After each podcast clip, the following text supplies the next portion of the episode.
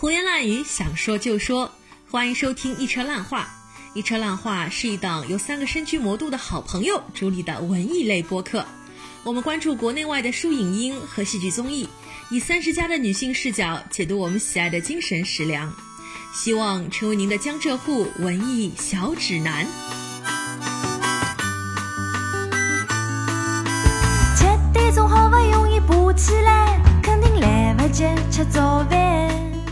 一天子我大概提早十分钟到电影院里向，搿电影院向阿叔帮我讲，哎呀，勿好意思啊，没位置，侬要坐坐了第一排。我想，哎哟，我从来搿辈子没坐过第一排哦，就是为了《爱情神话》。《爱情神话》让我们小区的这个大光明分院盆满钵满，且只能坐第一排。九点钟到公司打卡，算是开始正式上班。从电影角度来说，可能就是一个六分片。但是我从情感上，我就想给他九分或十分。十点钟基本扫荡结束，所有的购物网站，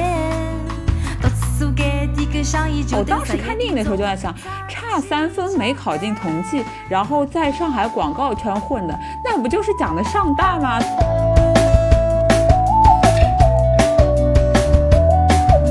胡言乱语，想说就说，欢迎大家来到新一期的一车烂话节目。我是你们的车厘子，大家好，我是三零开头的上海滩金枝白领小姑娘蓝木头。哎，蓝木头，你今天要自己翻译一下哦，我不再给你翻译了，你再用普通话说一下。大家好，我是来自上海的三一零开头的精致白领小姑娘烂木头。好的，好的，嗯，那我们今天对为什么木头有这样子的一番对自己的这个定位呢？是因为我们最近去看了一部就是纯上海话、纯沪语电影，叫做《爱情神话》，相信大家很多的听众朋友们应该也都去看过了吧？或者没有看过的话，应该至少也呃看到很多就是宣传啊，然后或者说是身边有人去看过了吧？那我们今天很高兴呢，能够请到一位我们的热心听众，然后也是一位文艺爱好者阿池呢，他。是在上海生活工作了两年的一位，呃，算是沪漂吧，请他给我们大家打个招呼吧。啊，大家好，一车烂话的听众好，我是阿池。好的，好的，欢迎阿池，欢迎阿池，欢迎阿池。啊，此处需要有掌声。之前也是跟阿池有一些呃私下的聊天嘛，然后他看这部电影也是还挺有感触的，所以今天就呃想请他来跟我们一起就是聊聊这部电影嘛。然后我首先先提出这么一个问题啊，就是你们为什么想去看《爱情神话》这部电影？然后你们在看这个电影的时候，当时这个影院里的气氛，或者说影院里的观影人群是怎么样的？能跟我们讲一讲吗？我们先请木头吧，因为你是大概是二十五号早上去看的，对吧？对，没错。嗯，其实我记得可能在上两个星期的时候，我们还在节目后台的时候收到了一个听众的一个留言，说你们为什么总是喜欢在节目里面说上海话？你们说上海话是为了故意让这个节目让我们都听不懂吗？嗯，在我看了这个电影之后，我想帮各位听众朋友讲，有一部上海话电影叫《爱情神话》，这部电影拍出来就是为了让侬看不懂、听不懂了。C，对，你在看电影之前就是一直会看一些预告片，然后就看到了这个预告片，就在想，哎，是一个全程讲上海话的一个电影。那么对于我来说，我还真的是会觉得。会有一些共鸣，再加上小时候，其实，在上海滩，我们有过非常多很杰出的沪语电影，比如说《小小的月楼》，比如说潘虹主演的《古风》。在这样子的古风，啊，对，在这样子的电影当中，你会发现，原来我生活的这个世界，它还是那么的真实。我们不用去看一些悬浮剧，我们不用去看真正的啊一些。啊，小资，我们还可以看到小资背后他们住的是一些什么样的一些地方，他们过的是什么样的一些生活。那我身边也有一些和我一样的呃外企白领小姑娘，看完之后说，我真的老佩服上海人的，因为只有上海人可以出来辰光穿了青山绿水，但是回去之后破破烂烂，只有上海人。你再麻烦你再用普通话说一下这一段好吗？全中国的人民啊，可能只有上海人在出街的时候可以青山绿水，就是非常的光鲜亮丽；而只有上海人可以在回到家里面之后，发现他这个人一塌糊涂。嗯，对，就是上海人还是就是出门的时候一定要嗯各方面都搞得很精致，能够就是说人家说带得出去，或者说是走得出去嘛，家里面可能乱七八糟也没关系，这样子。对的，所以还是蛮想去看看这部电影，它是否可以完整的去还原我小时候看《小小德月楼》啊，还有古风这样子的那种市民或者说是庶民喜剧的这样一种风格。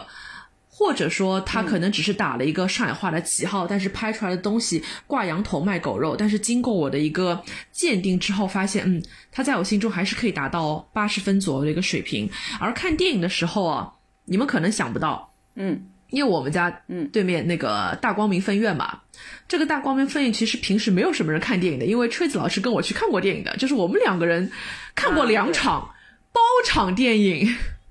但是那天，是的，那天我去看一个早场电影，你们能想象吗？阿拉正在小区里向阿姨爷嫂，还有各种小青年哦、谈朋友哦，坐了泡泡满哦。一天子我大概提早十分钟到电影院里向，搿电影院向阿叔帮我讲，哎呀，不好意思，没位置，侬要坐坐了第一排。我想，哎哟，我从来搿辈子没坐过第一排哦，就是为了《爱情神话》。《爱情神话》让我们小区的这个大光明分院盆满钵满，且只能坐第一排。嗯，然后大家在看电影的过程当中，一直发出那种“哦哟，哎哎，死了呀，哎呀”，就大家就觉得，哎呀，这这里面的话是我听得懂的，这个梗我们家也也在发生。当时一边看就一边很后悔，能那么拿了哑娘拎得来了，没有带父母一起来看，对吗？对下次下二刷的时候可以带父母一起了。然后男男女老少看到激情之处，还不忘踢我的椅背。还不忘踢我的椅背，踢得非常之欢乐。然后这个时候，烂木头心里就在想：哎，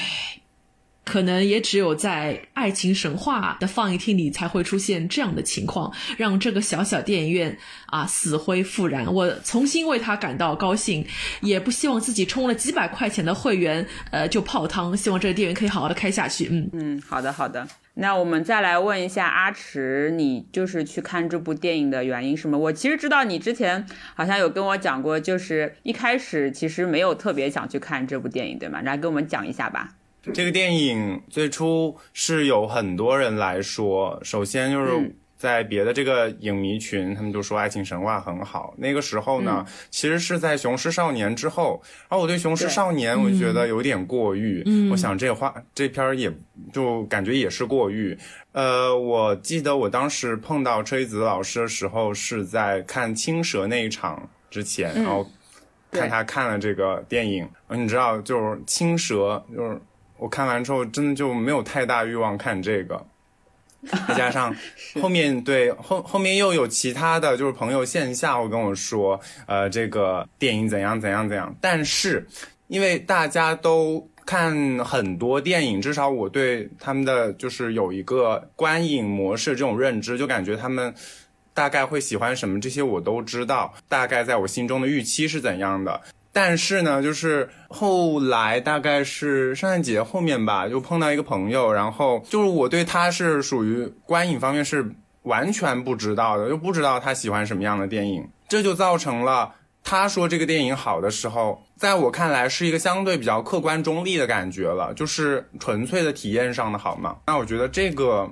意见好像有一点点吸引人，所以我就想要不还是去看一下吧。当然，那个时候我还是觉得这个片大概可能是烂片，因为国产电影电视剧对于爱情的这个描摹，在我看来就是看了这么多，一直都觉得是恐怖谷级别的，就是它宣称是爱情题材，但是拍出来哪哪都不像爱情，没有爱情的气味、形状、触觉。所以就是有点像呃商店里那种劣质模特、劣质假人，非常吓人。对，电影它里面的主要的这个主角，包括监制是徐峥嘛。呃，对徐峥这个演员，就是我个人是因为呃，就是心中有一些争议吧，嗯，也不是那么喜欢。呃，实话说，觉得有一点油腻了。然后啊，对，这个也是给我给我一种嗯有点敬而远之的感觉。再加上马伊琍、呃吴越还有呃倪虹洁，其实就是在我感觉也很久没有关注，因为他们可能演的电视剧会很多，但是那些电视剧我也不是特别喜欢，都没有看。倪虹洁好像还上过一个综艺，我也没有怎么看，所以基本上是对没有那么多对，我抱着这样的复杂心理进去了。结果我就说第一幕吧，第一幕就是那个话剧嘛，话剧舞台，然后马上就切了那个他们两个的反应，啊、就是马伊琍哭的梨花带雨，然后徐峥 丈二和尚摸不着头脑，就是这两个组合起来，一下子击中我了。就是我是平时在看话剧的时候，就经常处于这种就是人来疯的状态，你知道吗？就是情绪呃浓度非常高。但是如果说旁边，比如说有其他的直男啊，或者是可能长辈，或者平时不怎么看话剧的朋友，就会非常纳闷，就不知道干嘛。再跳到整个看电影的全程吧，我觉得就是一开始我还在担心是不是就是还会有人呃评射呀，会有人说话，发现完全没有，就整个过程非常精彩，有哭声，有笑声，然后那个笑声就一点都不像罐头笑声，是非常非常纯真的、非常自然的，甚至有点怪异的那种啊，嗯。对，我是看到片尾字幕跑了他们的聊天记录嘛，看到了有很多整个电影最后的那种收束的那种感觉，就是所有的感情就是又特别强烈的一个落点的时候，我就带头鼓掌，真的带头鼓掌，应该是带头鼓掌，然后呃，其他也有人也在鼓掌，应该是我记忆中第一次看院线片鼓掌的电影，嗯嗯嗯对，嗯就一般，其实我们都是在上海电影节放映的时候会有这个影片最后呃字幕放完，然后进行鼓掌的这个程序嘛。但是这部真的是就是说让你觉得好到可以直接在 影院里面的平常放映的场次都鼓掌的程度，对吗？而且之前上影节那个鼓掌还多多少少有礼貌的意味，嗯有程序对对意味。这个没有，就是体内有一个声音告诉你你要鼓掌。好的，好的，谢谢阿池的分享啊。那是我来说说我为什么想去看这部电影，因为其实之前也是像阿池说的嘛，我们有几个电影群的嘛，电影群里面大家都说，哎，想去看这部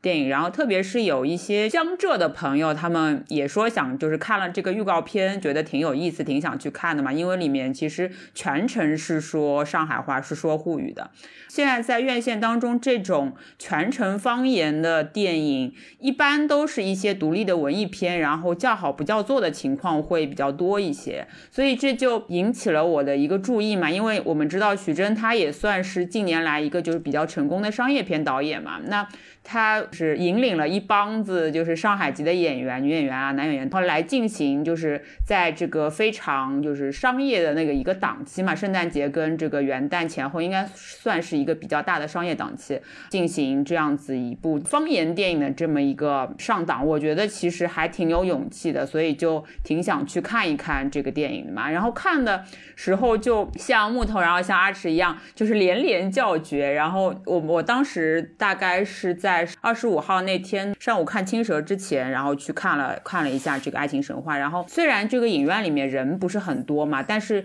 就是真的有很很多的这种掌声跟笑声，然后还有大家就是心领神会，说到很多上海话词汇的时候，大家都发出了阵阵的笑声，然后气氛也是非常的好。你全全程也没有看到，嗯，有人看手机啊什么的，大家都非常的全神贯注啊。所以我觉得，就是这这个这个电影票房也是过过亿了嘛，可能也是嗯引引起了一种风潮，我感觉在全国的这个电影行业里面嘛，我看到也是豆瓣上面其实有很多的嗯，就是影迷爱好者或者是影评人，他就写了短评或者长评嘛，有说到说呃这个电影其实是难得一见的，就是讲城市生活，然后特别是讲方言的这么一种都市电影。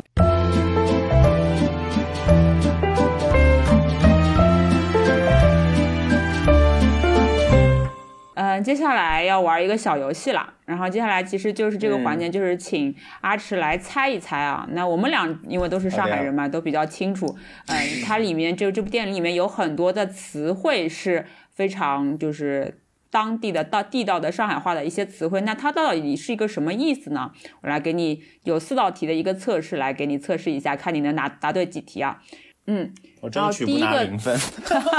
好，应该不会的。嗯，第一个词汇是叫亭子间，它里面也多次提到叫顶子盖。然后呃，A 呢，呃，带尖顶的房间；B 小房间；C 书报亭。你选择哪一个？呃，应该是小房间吧。嗯嗯，对，答对了，非常 正确。其实这个亭子间，我想问一下木头，嗯、啊其实广义上，当然我们知道是它是说小嘛，但其实我后来就是也有打听一下，其实亭子间应该是说也是。就是市区那一块儿的那个一些洋房啊什么的特质，因为当时是比如一个洋房，比如说一个大户人家，他有一个亭子间，可能是给一些仆人啊什么住的嘛，那种亭子叫亭子间。那其实，嗯、再扩出去的很多就郊县的一些小房子，它就不能称之为亭子间了，是不是？嗯，其实我的理解应该就是在以前中心城区的一些老房子，那些老房子可能不像我们现在新式的一些社区。他可能就是每一家人家都是独门独栋的，那以前可能会有一幢大房子里面，可能某几家人家会占了几间房间。就比如说我以前在徐家汇康平路那边，呃。补物理课的时候，我的物理老师住的就是那种房子，可能在这一幢洋房里面，就是说可能在两楼、三楼各有几间房间都是他家的，但是在这个木质楼梯上去的一些拐角处，可能有那种非常小小的房间，像是一个过道房一样的。他说，嗯，那间也是我家的，嗯嗯那那间房间可能就是他会拿来出租，或者说没人租的时候，他就会放一些杂物。但我的概念就是说，它本不太适合给给就是主人来做一个主卧来用，它是一个非常过道的，就是屁子不是这房间。好的好的。那我们第二题，嗯，有一个词汇在这个电影里面其实也出现过很多次，叫扎台型，就嘎台音。扎得音然后，嗯呃天，扎台音，不好意思，上海话不标准。嗯，A 要面子摆阔，B 爱打扮、c 走台步。你选择哪一个选项？啊，天哪，这个肯定不是 C 嘛？那嗯呃，要面子摆阔，第一个是什么呀？要面子摆阔 A 是要面子摆阔，B 是爱打扮。再打印，我选摆阔吧。嗯，恭喜你答对了。呃，我之前是因为我跟朋友有一个就是粤语互助群，然后最近 他们提出了一个知识点，就是粤语里面有一个好像是扎什么布还是什么，我忘了，就是它那个词有点类似于就是整个动词那个结构，动宾结构有点像这个词在打音，所以我通过这个这种语言的就是迁移吧，我就感觉应该是类似的意思，嗯。啊、对你，它它应该不是打扮，的应该是就是摆阔，就是更加抽象一点的那种表达，嗯嗯没有那么具体。我是通过这个来联想到的，嗯，嗯，好的。那接下来一道题有一个词汇，应该还是比较简单。这一题，呃，里面有提到的一个上海话的俗语吧，叫做“瞎讲八讲，哈杠八杠”。那三个选项选择一下、a 形容话很多，B 形容胡言乱语、c 谈天说地。肯定不是 C 嘛。然后，呃，应该是这个这个我倒有点疑惑，我觉得应该是呃胡讲乱讲，嗯嗯嗯嗯，对，你的非常聪明，确实是 B 胡言乱语的那个呃意思，就是哈杠八杠嘛，就是就是我每期节目里做的事情。对，对，就是我们的那个 logo 嘛，一车浪花的那个 logo，对胡言乱语，想说就说。嗯，好的，好的，好的。那我们接下来还有最后一题，最后一题也有一个，呃，我我觉得好像应该出现过，但我不是很确定，应该是就是在那个呃电影里面有出现过的一个词汇，叫做一天世界 t i s g a 呃，然后呢，A 选项是形容事情做的一塌糊涂，B 呢形容啊空间很大。啊，就两个选项嘛，那就 这个应该还是比较简单的。啊，这这个我有话说，这个是就是著名的播客始祖李如一老师的一天世啊界，因为他肯定不是一个就是贬义的嘛，不会有人拿贬义的这个词来做自己的播客名字嘛，嗯，啊，所以你的选项是什么？就是 B 呀、就应该是呃方哦方这个呃，这个确实是有一个争议。我之前好像在呃哪里，百度百度知道还是哪里，还看到过这样的讨嗯论，说用“一天世界”这个词汇去做一个播客名，是容易让人有误解哦。但其实我跟你讲，这个词在上海话里面就是 A，形容事情做的一塌糊涂。是贬义的，这样吗？哦，对哦是贬义的哦、OK OK OK OK，如果我们今天要害你，我们就骗你说它是褒义的。哦，没事儿没事儿，就是 呃贬一包用嘛。嗯对，其实还是正确率还是很高的，就是对了三个，错了一个嘛。对，这里面其实确实有一些上海话里面有有一些很 tricky 的地方，比如说还有一些是什么不要太好，就是不要太好，其实是非常好啊，的意思。这个我知道但是，对，太对，但是你又说说不要太好，那到底是好还是不好，对吧？其实会有一些有没有发现上海人有点像英国人啊？就是有一点点 sarcastic，有一点点啊小命的对对对对感觉。对对对，嗯，对，就是就是他一句简单的几个，就是很简单的词语，就是会有非常多的转折、反讽和让步。嗯是的，上海人好精怪，好讨厌啊！听听上海人讲话，就是听也听不懂。嗯，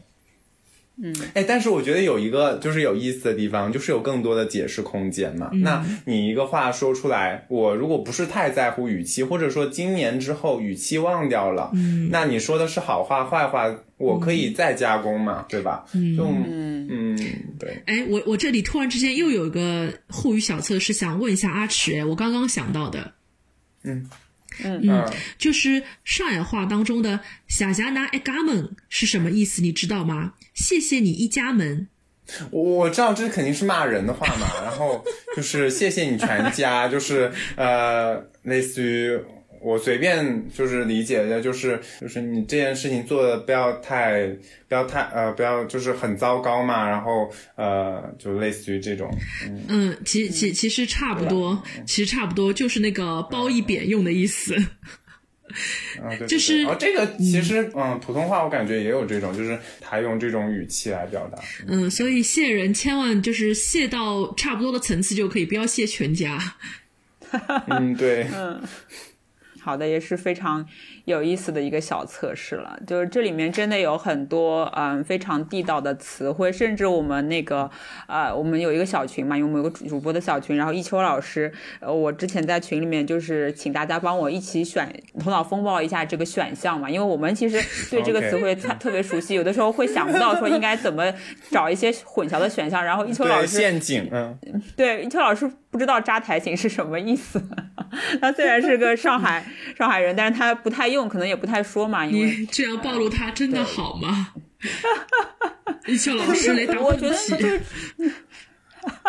我觉得这个电影里面很好的一点，是因为他儿子那个角色嘛，他就但我们知道这个演员其实找是就是呃，好像是江江浙人士，他不是上海人，但是其实也是有一个特色，就是说上海的其实很多的小朋友，或者说现在一个嗯零零后的一些小朋友，其实已经不太会说上海话了。那嗯，这里面其实我觉得也是对人物的这种刻画也是非常到位的。嗯，就其实很多像像我其实也不是家里面不是特别经常说上海话，我爸妈说，但是可能只有我在最放松的时候才会说，不像就是木头老师会呃脱口就非常而出自然的流露出很多对上海话的词汇嘛。那像我很多其实也是在讲上海话的时候，有的时候很多词汇是要想一想，不知道该怎么说，讲出来可能也会不是很地道嘛。所以就是我觉得他这种两代人的这种呃人物的描摹是其实是非常准确。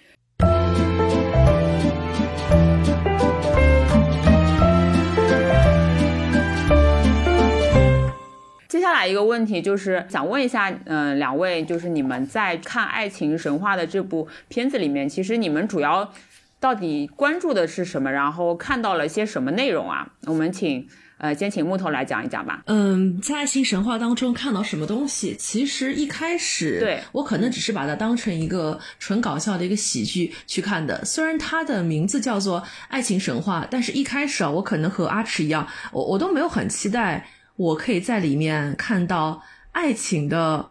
这个部分。我可能看到的更多的是一些 一些中年人的之间的一些滑稽的交往，我不称之为爱情，因为我没有看到爱情的成立，我看到的只是人跟人之间的一些交往。这个话讲出来可能要被马伊琍打头，因为马伊琍在接受采访的时候，你有你的视角嘛，对吧？嗯、对，马伊琍在接受采访的时候说：“我特别讨厌别人说我就是来看看中年人怎么谈恋爱的，请不要称我们为中年人，请称我们为成熟人，甚至不是成年人，而是成熟人。”在这个片子当中，我看到了很多人跟人之间的推推搡搡，其实你不能说它是异性之间的推推搡搡，而是人跟人之间的推推搡搡。我当时第一眼看的时候，我看到的是马伊琍和徐峥之间的一些拉扯，因为大家都知道啊，烂木头老师的一个标签是我是一个直男，我是很难看一个，我是很难在一个片子里面看到爱情或者暧昧的一个流动的，所以以前每次跟车厘子一起看电影，就是这个电影都看完了，然后我才知道啊，这两个人在片子里面是。那种关系啊，然后看天窗的时候，看到第二幕都不知道啊，他们刚才睡过啦。就是我是一个人际敏感度非常低的一个人，我就问车里老老师，就是人生三连问哦：一，哎，伊为啥体要帮伊看着五角之后困一个啊？就是他们为什么要打炮？为什么要跟徐峥睡一觉？对，一，对，他们为什么要打炮啊？二，那个吴越又为什么要这么急急忙忙的在帮儿子去介绍对象啊？第三个问题是，倪虹洁为什么也要去掺和，也来了又一炮啊？我当时连问这三个问题。你当时说的是为什么她就是野猫也要去真实嘛，对吧？这么潇洒的一个女生。对的，所以我在这个电影里面，其实我看到了非常非常多的一些人际的往来，他们其中可能暗含着一种呃上海人的一些精明、世故、圆滑和推搡。然后当时吹子老师一语点破梦中人，他说：“木头，你知不知道你刚才问的这三个问题，其实都是男与女的本质问题，你是在质疑马斯洛需求的底层的欲望啊。”我当时一听，觉得哎呦，这个帽子扣得很严重的。所以当时，当时我在听到你这么评价我的时候，我不由得自己内心做了一个 reflection，就是我们一直看不懂的东西，可能就是自己的一个盲区。而我为什么会对男女之间的情感会有这样的盲区，可能是我生活当中我自己一直在逃避它，我一直在逃避它。嗯，所以我我不愿意去看懂，我哪怕看懂了，似乎我也不愿意去相信这样的事情会发生。比如说里面。啊，马伊琍跟他约炮，然后约完炮之后拎着高跟鞋又走了，这是一个桥段，会让我觉得哦，原来人年纪上去之后，其实对于一段新的关系的开始，他可能是会有一些抗拒，因为肉体和精神的双愉悦实在是太难了。所以，当你遇到一个也许是要发展的人的时候，你会想说，那是不是上帝给我一盒糖，我只要吃其中的一颗就够了，剩下的那些可能会越吃越苦，我就不吃了。所以约个炮就好，嗯，然后还有就是他们两个人啊，算是第一次比较正式的一个在家里面的见面，是他给他去 所谓的送书，还有修灯泡。马伊琍就在给女儿去默单词的时候，他就说了一些会让许峥肯定会打退堂鼓的一些台词，比如说距离、后悔、保持距离、保持距离，是的。然后当时那个耶就刚高粱伦刚。妈呀，侬是外国人啊，这些单词你不会可不行啊。然后这个时候我就在想，嗯，徐峥这样尴尬的坐在旁边，那确实也是觉得你是在逐客了。结果果不其然，嗯啊，上海人就是尴尬，上海人就是嘴上说一套，但是行动上是另一套。嘴上说着，哎呀，你再坐一会儿好嘞，再来啊，但是心里面其实想说，怎么还不走啊？快滚吧！对，我们俩 不可能的。对，是他这个电影里面真的有很多这样子的情况发生，很多这样的，真的是好惊到啊！对的，因为在他们这个电影之前，可能我觉得，呃，全中国的人民对于上海人的精致生活的一个了解的切入口，是一位我们已经不太出现的一位叫做周立波的大师。这个周立波的大大师让大家 看到了上海人是欢喜吃咖啡的，上海人是不吃大蒜的，然后上海人都是很。精致的，以及上海人都是喜欢，哎，这顿我请，我请，我请。掏钱包的时候，这个手是反手掏的。所以我在想，《爱情爱情神话》这个片子，它可能是啊，真正的把上海人像剥洋葱一样的剥开来给大家看。其实上海人真的是如周立波说的一样，就是嘴上一套，背地里一套，然后内心和行为之间是会有些小小的。矛盾，但这可能也是上海女人的有趣之处。就是如果你可以征服像马伊琍这样的女人，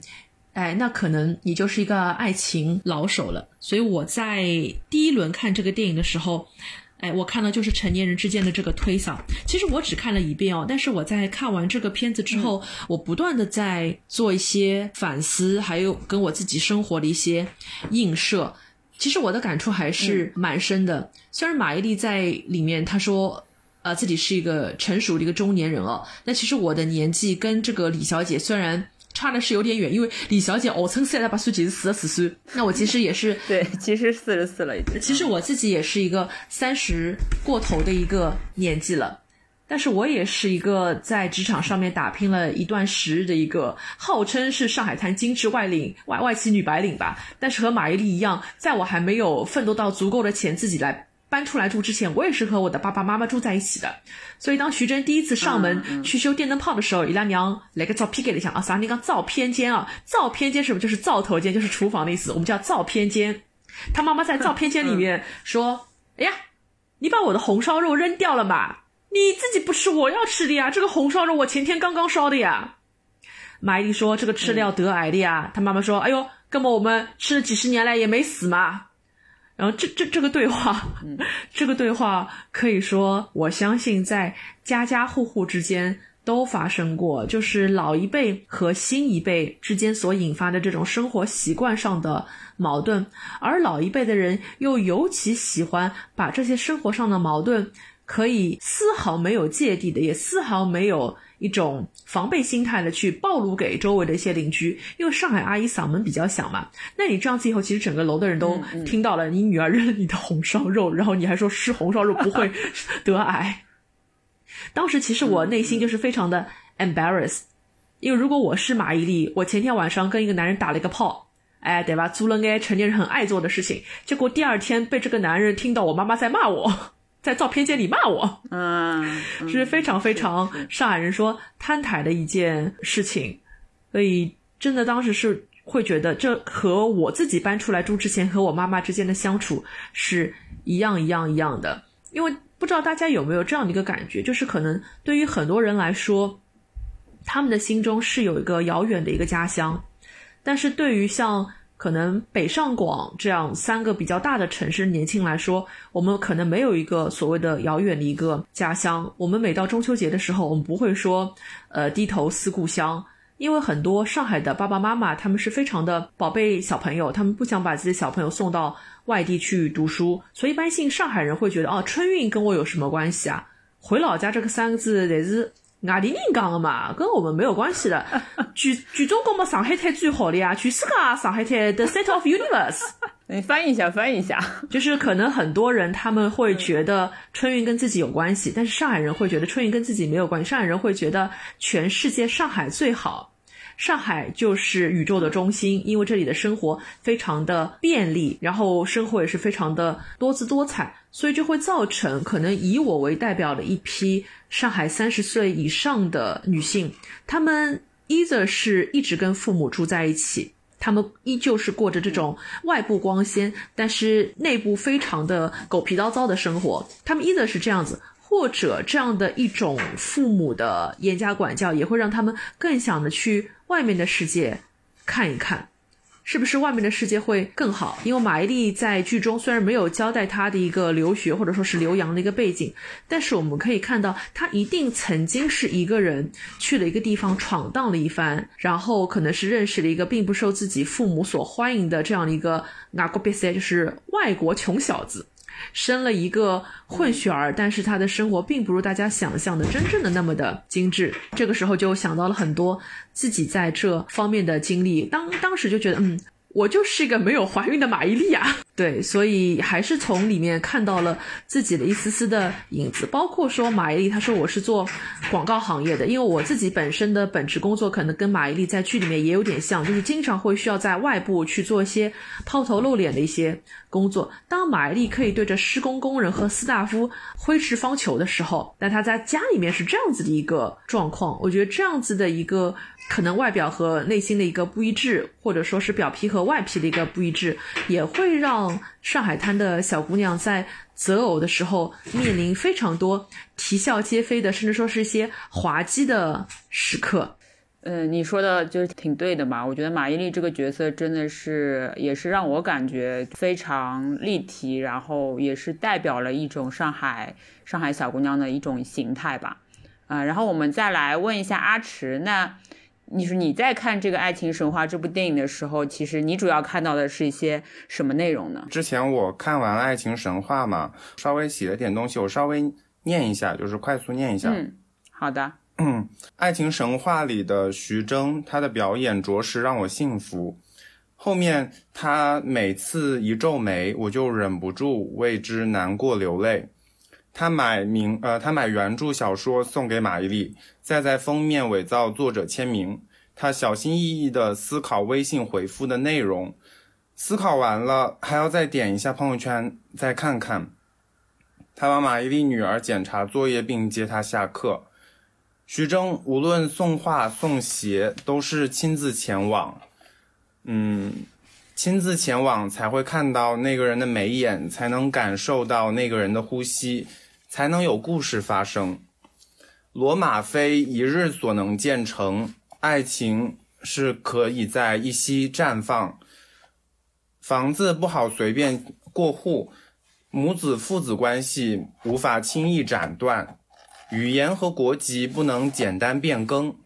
但是在这里，爱情是至为自由的，是火苗，是风，是眼泪。刚。烂木头老师，他是说了很多滑稽的部分嘛，很多现实的部分，或者说很多让人有一点，其实，呃，其实我还好，但是可能我感觉就是听众中一些非呃上海人会觉得有一点上海中心的感觉啊，就是有一点受到冒犯嘛，特别是 他说到上海的这个菜呀，上海的这个文化呀，对它像一种现实的尘埃。就是覆满了我们整个生活的这个世界，就是像一个大的玻璃房子。但是呢，爱情神话它里面的这种爱情，非常真实的爱情，就是在服侍这个尘埃的过程，服侍鸿福的拂，拭是擦拭的拭，就是这里面的大概不太复杂的几个人，呃，他们之间多多少少是有爱情的那种火苗。那这个东西是让他们会把眼前的这种尘埃擦掉。我可能跟你不是讲一个方言的，我可能跟你不是一个年龄的，我可能跟你有不同的背景，但是就是爱情，它会让你去试图看见对方，可以让双方都被看见。我觉得这个是让人非常感动的。然后具体讲一下，就是徐峥他送书嘛，拉木托老师也说，但是我更就是更感动的，其实。这一幕我可能很久都应该都不会忘掉，以后的日子里可能还是会记得电影的这个场景，就是他送那个戏剧的原著小说。它的整个心路历程是这样的：首先，他要点开那个朋友圈，把这个戏剧，就是他看不懂的戏剧，啊的这个相关的音乐要听一遍，要写自己看不懂也不知道是什么意思的话，想要博取马伊琍的欢心。事实上，马伊琍好像也没有欢心，呃，就点了个赞，好像我看的，嗯，对对对，就是嗯，然后后面他在这个奶茶店啊，不是是咖啡店，和他的这个儿子的女朋友就聊到这个剧，所以他知道了原著小说这件事情，他去买了。最让我感动的是，他仿造了这个签名，然后把这个事情告诉了马伊琍。我觉得是这样的，首先，你如果真的去找那个作者，可能也能找到吧。而作者去签一个名，我觉得这个签名呢，虽然也是兔签，就只给玛丽签，但是就是写这个字、写这个名字的瞬间，或者写那段话的时候，作者其实没有什么感情的，他只是一个信使，他是情感的信使。徐峥是看着他签，但如果是徐峥自己去仿造呢，那这个笔记我觉得是非常有价值的。它可能不值钱，但是它是有情感价值，就是非常浓，那种可能。跟作者真实签名之间的差距，那种笔记本身的一些呃，应该说比较差的部分吧，这些东西都是他的感情的表现，是非常具体的。而他把这个事情告诉了马伊琍，不是让马伊琍自己发现，也不是说让导演拍一个就是他在背后窃喜的这种感觉，就是瞬间不猥琐了，他就是一个非常真诚的，想要让自己这个。喜欢的人开心的这种一个心态，啊，这个是让我觉得非常感动。就看到这一幕，我觉得我基本上能看进去了。然后后面，呃，赖木头老师也提到，他是让他就是马伊琍让他女儿默写单词，然后默写的中途好像是问徐峥他做什么。这个时候徐峥之前其实是拒绝了老吴的那个办画展的一个提议，但是跟马伊琍说的时候，他不自觉的就把这个话给说出来，他要办画展。对，这里显然是言不由衷的，但是，呃，他为什么会这么说呢？就是其实我觉得他真意可能就是不想办画展，因为他水平的确是有限，他没有办法去画特别好的画，他感觉办画展也是有一点就是沽名钓誉的感觉。但是当他听到马伊琍问他现在在做什么时候，就是他想要。遮蔽一点窘迫吧，他想遮蔽自己，就是把自己后院变成了一些就是其他的这种中老年朋友来呃随便消遣时间的一个场所，所以他可能呃也没有画什么特别有意思的题材，他想把这些东西这些尘埃都给擦掉，帮我们擦掉了这些尘埃，然后他就在那一瞬间他就说出了这句话：我在办画展，然后。这个时候是爱情思维在起到作用，所以为什么说可能烂木头他老师就是说没有感觉到特别强烈这爱情的存在啊？但是在这里我是感觉到就是这种爱情思维的强大影响，嗯，推动他做这个事情，也是整个电影中一条很重要的线索，也是他跟老吴之间很重要的线索，嗯，就是开始去办这个画展。呃，还有一个就是我想讲一个戏是呃老屋的那场吧。老屋它有两个局组了，第一个局是离婚局。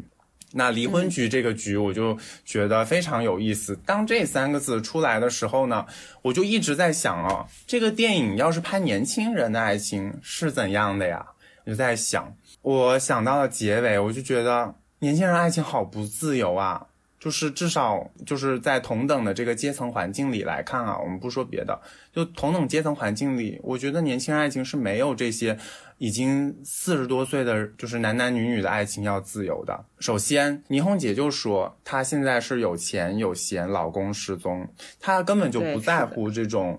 所谓家庭的束缚，这种关系的束缚，他就是在那儿画画，他就是觉得徐峥有意思，有人格魅力。这里他用普通话 说了，他用这个，啊对我觉得这一点非常有。当然，我们可能看这个文艺作品比较多，觉得徐峥这个水平有点 low 了，但是。在倪虹洁她可能品味也不是特别好的情况下，那确实徐峥就是一个闪着光芒的人，他是他就是所能接触到的人的这种美的上限，所以我觉得在这也是爱情是让人就是有一种趋向美的动机，把这个动机给激发出来，也是在擦拭尘埃的过程。然后在离婚局，这是倪虹洁，然后吴越呢，吴越其实他心中肯定是有很大的悔意的，他就觉得我不过就是犯了一个男人都会犯的错，对吧？那不过就是出轨嘛，是吧？那为什么你就跟我离婚呢？其实内心是肯定有情感的，就是这个东西啊，就还在就是徐峥单方面的切断了啊，他自己这一端可能还有那么一星半点的残余，他会有这种比较复杂的一种应该说吃醋的情绪吧，然后表现在他。我觉得在那里，他其实台词设计特别有意思，是递进关系的。首先他说。啊，徐峥给我做了很多菜很多年的应该是呃第一第一段应该不是菜，应该是说错了，是画画。对，他说我听说你要办画展呀，对，然后你给我画了好多画，你这些画要不要摆出来呀？就是那种感觉，很典型的。你上到毕加索，他的这个恋人，他也会在想办画展的时候，是不是要把我的画给摆出来啊？然后我感觉是有一种就是。对，有一种就是他作为前妻，他和这个男人有这么多过往，他还没有从这个已经离婚的状态当中出来，然后他还是要就是有点宣示主权的那种感觉，对吧？对对对，这是他的资本嘛，这是他情感资本中非常重要的一个倚仗，就是这是别人没有的，就是他不可能再给你们画了，他只会给我画这么多画，嗯，然后后面还有做菜嘛，做菜这个地方跟前面是有呼应的。徐峥在街头跟其他人聊这个，就是很简单的闲笔，他就说你这个菜要怎么做，那个菜要怎么做，可以做得更好，都是非常细节的，不是说那种呃一个很假模假式一个大概的这种做法，他说讲非常细节的做法。嗯，在吴越提到的这一段的时候，他就讲徐峥做的这个，我记得是鲫鱼豆腐汤是多么多么好吃啊，它让我的皮肤变得多么多么的好，吹弹可破。这一点就是另外一个层面的这种，嗯，就是他给我的这种影响有多大，他在我这里。留下这个财富有多么深厚啊！嗯，我就觉得这种这也是非常非常浓厚的这种爱情的思维啊。再加就是马伊琍吧，马伊琍其实是表现的相对内敛一点的，但是她也在就是很多地方有一些展现吧，就是她在整个三个人的这种话题的激风中，嗯。他有提到说，他作为一个刚刚跟徐峥结识的人，他就觉得倪虹洁你是插队呀，对吧？然后呃，你们可能其实也都是靠收收房租呀什么的。像我的话，我还是到外面赚一些钱的呀，我有一些眼界呀，对吧？嗯，你们碰到一个事情，连大使馆都不知道，对吧？那徐峥找你们这样的人有什么意思呀？这生活得多无聊啊！就是 whatever 这种感觉。就非常有意思啊，这个局，就是你之前说的很多，比如说关关于爱情，然后关于呃徐峥他怎么样去追马伊琍的一些细节，确实就是就是感觉这个《爱情神话》这部电影也是拍出了很多，就是这种桥段是能让人会心一笑，而且很多东西其实是在潜移默化中，大家没有说的特别的。明确，然后包括马伊琍，其实她对徐峥的很多的呃反馈也是比较暧昧的一个状态，然后这就是，就这就是我觉得我们看电影能看到特别好玩的一些地方嘛，对吧？然后像我像我自己的话，其实我在看这个爱情神话的时候，可能跟你们两位都不是很要。我看到的其实主要就是看那个这部电影里面马伊琍的这个服装，然后马伊琍的发色，马伊琍的这个耳环，包括倪虹洁那个角色啊，Gloria 她的一些，她因为她是一个比较洒脱浪漫的人嘛，她的她是有一个比较松散的一个长发，然后是嗯有点卷嘛的，有点卷曲，然后经常会戴一些比较夸张的一些嗯很个性的一些耳饰嘛，然后包括她的衣服有好几处的衣服都是那个长裙。很很飘逸的长裙，包括他在那 KTV 里面唱歌时候那套衣服。五月呢，他他的这个服装呢，他其实就是比较怎么讲，就他的把头都梳成一个马尾，就看上去稍微有一点点严谨跟古板，就不像就是其他两位女性那么的嗯现代独立的感觉。她其实是稍微有一点点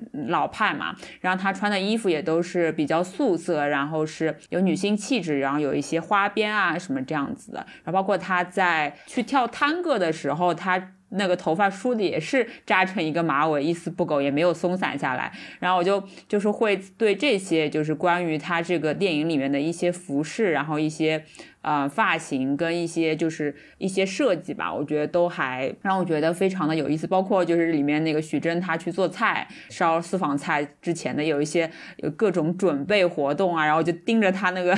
厨房间的那个桌子看，上面有一些什么样子的呃道具，或者说有一些什么样的佐料吧。看那个周野芒饰演的那个老屋，他这个去。呃，徐峥家里面吃私房菜的时候，拿手上拿的是什么意大利火腿，然后还有三种不同的火腿，然后还拿了一瓶酒过去，就是这种这种就是关于这个呃小资生活、精致生活这种描摹，我觉得是让我觉得还 挺有意思，然后感觉也是可以。人家说看那 costume drama 嘛，然后我我感觉我在里面看到的可能就是那种呃那个圈层，然后那个年纪的人他们会喜欢一些什么东西啊，也是我觉得。可能也是，就是导演在嗯这么拍，然后这么设置这些人物时候，一个比较独具匠心的部分嘛。然后能够他们的从他们的服饰跟从他们吃的喝的上面，包括最后也是在最后一幕，他们那个追思会上面还讨论说，呃，吃什么哪里的蝴蝶酥，对吧？哪里的那个呃台条好吃啊，什么都有一番讨论。我觉得这也是很还挺细节的描描写出了就是上海这部这那一个圈层，那个市中心那个那片区域的圈层的。人的一些生活的状态吧，我觉得都是让我觉得啊非常有意思。然后可能这种这种感觉其实是就像我们在看一些欧洲的呃文艺电影的时候看到的那种。呃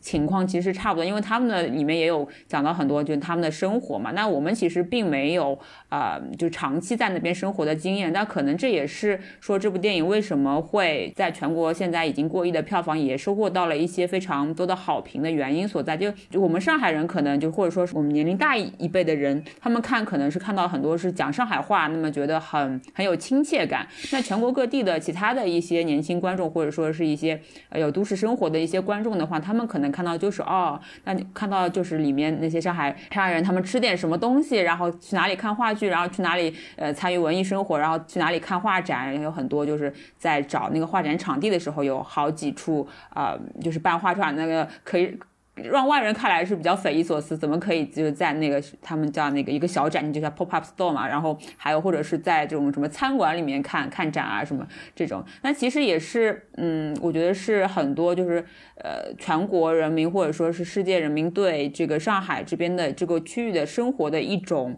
比较一种典型的一种想象吧，嗯，但其实，呃，我是在想这样子的一个问题，是因为其实上海的市民他其实还是有分很多很多区域嘛，那呃每个区域其实还是有不同的文化，比如说也有一些工人新村啊，然后也有一些市郊啊，然后一些呃每个地方有每个地方的方言，但其实我觉得导演比较啊、他其实是就是不是上海人嘛，他是呃好像是山。太原那边的一个一个嗯人，然后他是在上海这边也生活了好几年嘛，那他可能观察到的这个是圈子，确实就是那一片区域，那个徐汇那一片区域的那种，嗯，呃，就是都市生活的那种精致性嘛。嗯，但其实他可能观察不到的是，其实上海就是啊、呃还有很多很多其他的地方的一些一些各种的文化，但是他其实选取了这一个切片，是很能让就是全国的观众进行一些共鸣，或者说是让全国的一些年轻的观众，或对都市生活有一些想象的一些年轻观众，就是有一些共鸣。但就像就像刚才阿史说的，就是你看到了很多就是自由的地方嘛，我觉得也是。如果我在想啊，《小时代》呃，郭敬明拍的《小时代》系列，可能是就是是那种年轻人比较能想象当中对上海的一种浮华生活的一种想象，但是其实是呃，你真正可能在这片区域待过，或者说是呃学习过、生活过的话，其实你能感受到，其实嗯、就是真正的上海应该是这种还是比较就是在街头巷尾有一些市井气息，包括他这个徐峥可以跟那个小皮匠谈天说地，他也没有把他看作一个就是非常下层的一个一个工，就是嗯。打工者或者怎么样的一个状态，还是跟可以跟他谈天说地、平等对话。然后我就觉得这种就是中年人的自由的生，包括对情感的自由啊，包括对自己呃生活的自由的掌控力，其实都是就是更更能能应该是说是比就是《小时代》的那种比较表表面的那种浮华更接地气一点，然后也是能让人看到更多的生活细节的，然后让人会觉得比较有好感的地方吧。呃，我想稍微补充两句啊，就是、呃，这个精致吧，因为以前我也经常就是跨城来上海看，比如说不眠之夜呀、比如说、嗯呃其他的这个花人，就是这些都看，然后也是会惊叹于徐汇啊，就是静安这些地方。但是呢，后面我参加城市行走嘛。呃，去到了工人新村，去到了金泽，去到了川沙，去到了很多这样，就是呃，包括就是外滩的背面，就是元芳弄这些地方，呃，我觉得就是他现在这个电影把这个生活作为一个切片发放给了全国，那么全国就是或者你生活在各个地方的人，如果以后来上海，是不是可以考虑？我受到这个吸引，我去看一下，可能其他的生活样态是什么。对，这个是我的一个心路历程啊、我也是想说，就是可能会有争议，说这个东西展现的好像只是一部分人的上海，但是我就觉得，你可以因为这个一部分人的上海来去再看一看这个上海其他的面相嘛，就像一个人一样的，对吧？我们出去。其实全国都是这样的，就是你见到别的人的时候，见一个人的时候，你肯定要看看自己的指甲呀，对吧？包括头发呀，包括衣服呀，是不是整齐？就想要给一个好的状态给人家嘛，对吧？对方看到你这个好的状态，再去了解你其他的一个部分，都是这样的。我觉得城上海作为一个城市也是这样的，就是透过一种可爱了解到另外一种可爱，嗯。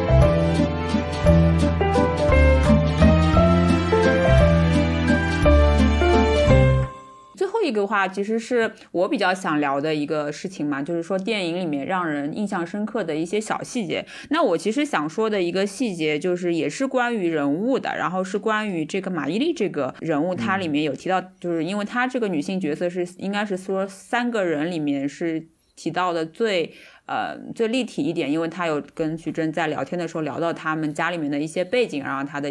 一些就是从小的一些经历啊什么的事情嘛。然后徐峥问他说：“你是什么学校毕业的？”然后他说：“哎呀，不是啥好学校，就不是什么好学校，差三分没考进同济。”然后呢，嗯，那我想，哎呀，我当时看电影的时候就在想，差三分没考进同济，然后在上海广告圈混的，那不就是讲的上大吗？对不对？因为我们知道上大的广告。还是不错的，然后上大对上大的这个影视学院也给上海的广告界、影视界输送了大批的人才嘛。然后我那个有有一个就是同学的群嘛，然后有几个呃小姑娘都是做影视行业，然后呃我把就他们还没有看这个电影，然后我把这个层信息告诉他们之后，就是马伊琍三分没考进同济，我说哎这不说不说的就是上大嘛。然后他有一个同学就在那边说，哎呀我六分没考进同济，我感觉我躺枪了。对，因为那个 就是有一层有一层语境啊，有一层语境是我们那个时候上海高考，就是因为马伊琍那个年代比我们要大很多岁嘛。我是我其实是经历了第一届的平行志愿，就是我之前的包括木头的很多的，就是呃上海的高考的大学生，其实是就是基本上第一志愿如果不进的话，你如果填了上大，它就是进上大的这么样一个呃。对，然后就其实它这里面有一层语境语境嘛，因为上大虽然它是一个二幺幺学校嘛，但是在上海嗯这边的名声圈子里面的名声上都不是特别好，我也不知道为什么，可能是因为它总是 在上海的一本线里面托底啊。然后其实当时在还没有平行志愿的时候呢，其实是有一些就是分数倒挂的情况，就是比如说呃二本的那个上外贸的分数线其实是要比上大高的，所以呢，其实很多人就是宁愿是嗯就是第一志愿没有没有。没有进，然后也不愿意填上大嘛，因为上大好像就是因为是个特别综合的综合性大学，然后可能也是院系特别特别多吧。然后其实，在上海它的名声确实是不太好，所以马伊琍这又是说自己的学校本科学校是不太好的学校，其实是有一这么一层语境在里面的吧。对对对，然后。还有的话就是可能是在徐汇区，他的小朋友是在徐汇区上学嘛。那我其实觉得也不一定真的说他就是在外面租不起房子，他可能为什么说就是离离小孩上学离家近啊，比较方便，然后住在他妈妈这里嘛，就是是一个比较小的呃房间，然后也是堆满了他的东西嘛，就是。嗯，电影里面有拍到，其实有一层语境也是说，徐汇区确实是那个啊学校是最多的，然后教学质量也是比较好的。然后就是像我老公，他是从小就是徐汇区这边长大的，上的那个学校也是徐汇这边的。然后他就提到说，其实徐汇这边的，因为我们知道上海这边的就是升学情况，其实是你现在是越来越至关重要嘛，就是你小学上的好不好，然后中学考的好不好，高中考的好不好，直接就可是影响到你的嗯进一步的升学。嘛，对吧？他这个就是在徐汇区的话，他的很多，包括我老公说他，呃的一些区重点，其实都可以达到一些郊区的市重点的一个水平。然后一些普通中学，其实的升学的情况也是要比在其他郊县的区重点要好的。为什么？就是很多人就是要能把小孩送到，呃，就是徐汇区来上学，还是要来徐汇区上学的吧？我看到有人就是考据嘛，我看朋友圈有人考据，根据玛雅的这个就是这个路程上课的这个路程啊，还有他的这种学校性质，他盲猜玛雅读的是爱菊小学，位于是的，不错，对对对，好的好的，稍作判断，我就瞅了一眼手机，大概记了一下时间点。在电影位于一个小时多一点的时候，他呃，徐峥第二次去找小鞋匠，当时有两个人，他们手牵手把一双男士的鞋子从鞋匠那儿拿回去了。然后那两个人呢，明显是两个男生，你知道吗？就是，嗯嗯，就是他拍的，他的那个景给的是把上面切掉了，但是很明显两个人穿的衣服手的那个形状就是。那个格式基本上可以确定就是两个男的，然后可以就是我我想到之前影迷群他们说邵艺辉好像是还是那个组吧，他们招人他都专门加了性向性别不限，所以我觉得他有这个意涵在里面的啊。还有一个是就是在影片最后结尾的时候，不是他们拍那个朋友圈吗？嗯，第一个朋友圈是发的状态，后面往他就是有一个向上拉的动作，把白鸽就是徐峥的那个儿子给的朋友圈给拉出来了。徐峥儿子发了一个什么呢？是前几年吧，应该是一九年还是一八年的书，我忘了，是利贝卡索尔尼特的《爱说教的男人》。就是那个，他用了这样的一个风图，然后我一看就看出来了。但是呢，当时旁边的人还就是纳闷我为什么会这么激动啊？就是大家不要纳闷，去看这个电影，然后就是合影或者怎么样，最后去买这本书好吗？就是不要做一个爱说教的男人，就是你至少学徐学学徐峥，就是这样。对，对这个是我想说的。嗯，还有一个细节哦，我不知道你们注意到没有，就是在那个追思会的时候，他们互相传递了一下护手霜。但其实这个小桥段也是非常有意思，让护手霜这件这件物品啊，就是正好是处于就是你当然不能传递。润唇膏这种东西，因为太私人了，对吧？你也不能传递什么餐巾纸这种，就太没有情调了。然后传递护手霜真的是非常精妙，就是对吧？它又能让你们有一种就是情感上的怎么说，大家都涂一涂护手霜，然后缓一缓神情，嗯看看这个电影看的也是非常沉闷，又又有一种这种大家其实男男女女老老少少都能涂一涂的这种这种传递感吧，我就觉得非常之精妙。好的，那那我们今天其实也聊了挺多了嘛，你们觉得还有嗯一些什么补充嘛？其实还是挺推荐这部电影，就是大家去二刷甚至是三刷嘛，就是非常有很多的细节铺陈在里面，可能是第一遍的时候没有特别仔细注意到，然后第二遍的时候，呃，可以再仔细的看一看。包括其实我后来看到，嗯、在看第二遍的时候，我觉得他其实那些歌曲也用的还是比较好的。我一我第一遍的时候感觉他这个电影没有什么转场镜头啊，然后没有什么电影员，我对导演说抱歉。其实我看第二遍的时候，我发现还是有不少呃这种连接上的设计，包括它对对对很多时候是根据马伊琍跟徐峥，比如说情绪来的。他们比如说在那一幕啊、嗯就是他们徐峥第一去第一次去马伊琍家里面，到她的房间之后，又赶紧就是离开了之后，马伊琍在阳台上抽烟，看着窗外，这个对吧？其实是非常表现她自己的一个心理的状态，有一些这种。呃，我们所说的就是留白啊，或者也好，或者是这个话与话之间，就是场景与场景之间的切换的这种衔接，我觉得都还是非常设计的非常精妙，让人觉得还呃挺有设计感的吧。嗯啊，对，就是包括我有一个想补充，就是徐峥和老吴之间吵架嘛，他不是有几幕就是蒙太奇嘛，他我觉得其实，在方向上那个视角是还挺精准的。他有一次是进咖啡馆，发现老吴在喝，在他儿子那个咖啡店买咖啡，他是从右边进去的，就是绕了一，对就是从左边。进去，然后在右边看老吴，那个视角是从右向左的，马上就切到徐峥在家，他就用那个筋膜仪放松肌肉的时候，也是从右入左看左边，位于就是说画面左边老屋的那一个方向，他住的那一栋房子，这个整个的衔接，我觉得还是就是挺好，就是你整个视角上是对得上的，然后心理啊、情绪啊，就刚好就是可以过去，嗯。嗯。然后这部电影现在的话也是票房刚刚过亿吧，我觉得我我预测它估计会在两亿到三亿左右的一个票房，我估计这一股就是上海话的风潮还会延续到我们今年的春节档啊，我不知道你们怎么看。我觉得会啊，就是呃，特别是我们说这么精彩的细节之后去看好吗？就是难得能够看到比较有意思的。我跟你说，这个有一个对比，就是之前有一个电影我忘了叫啥，就是一个国产电影，我都没去看，他们讨论过。